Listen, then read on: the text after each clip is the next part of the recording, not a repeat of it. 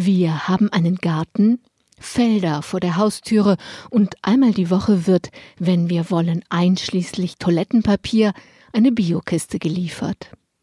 Mit jedem Tag länger, an dem wir unser Leben in Zeiten von Corona zu Hause verbringen, und mit jeder Info, die ich über die Welt da draußen lese, wird mir klarer, wie geradezu paradiesisch unsere Bedingungen sind. Uns fehlt es an nichts und an niemandem. Die Unis sind geschlossen und auf E-Learning umgestellt. Alle, selbst der Austauschstudent aus Australien, sind aus allen Winkeln sicher zurück.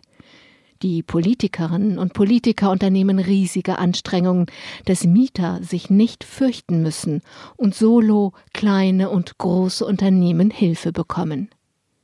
Natürlich kann ich verstehen, dass trotzdem Angstgespenster umhergehen, Menschen hamstern oder sich sonst wie irrational verhalten.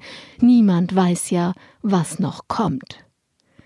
Während ich Küchenschränke von innen putze, habe ich Zeit nachzudenken über das, was ich über die Welt draußen lese oder höre.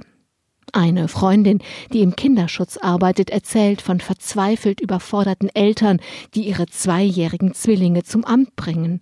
Die Familienministerin fürchtet noch mehr häusliche Gewalt. Für alle, für die das Leben ohne Corona schon ein permanenter Stresstest ist, kann das Leben mit Corona wie ein Brandbeschleuniger wirken. Und dann sind da noch jene auf der Welt, die eh schon nichts als dem nackten Dasein ausgesetzt sind. Corona würde alles noch schlimmer machen in den überfüllten Flüchtlingslagern auf Lesbos, im Krieg, in Idlib, in Afrika, wo Heuschrecken wüten und sauberes Wasser mangelt.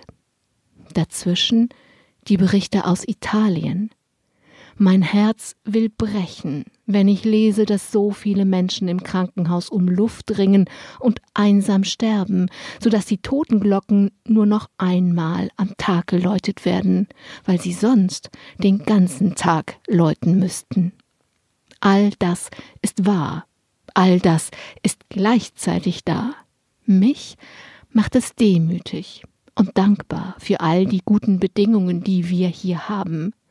Damit bin ich nicht alleine. Viele Menschen schauen gerade anders hin, finden, dass sie im Grunde genommen ein sehr gutes Leben haben. Das ist wunderbar.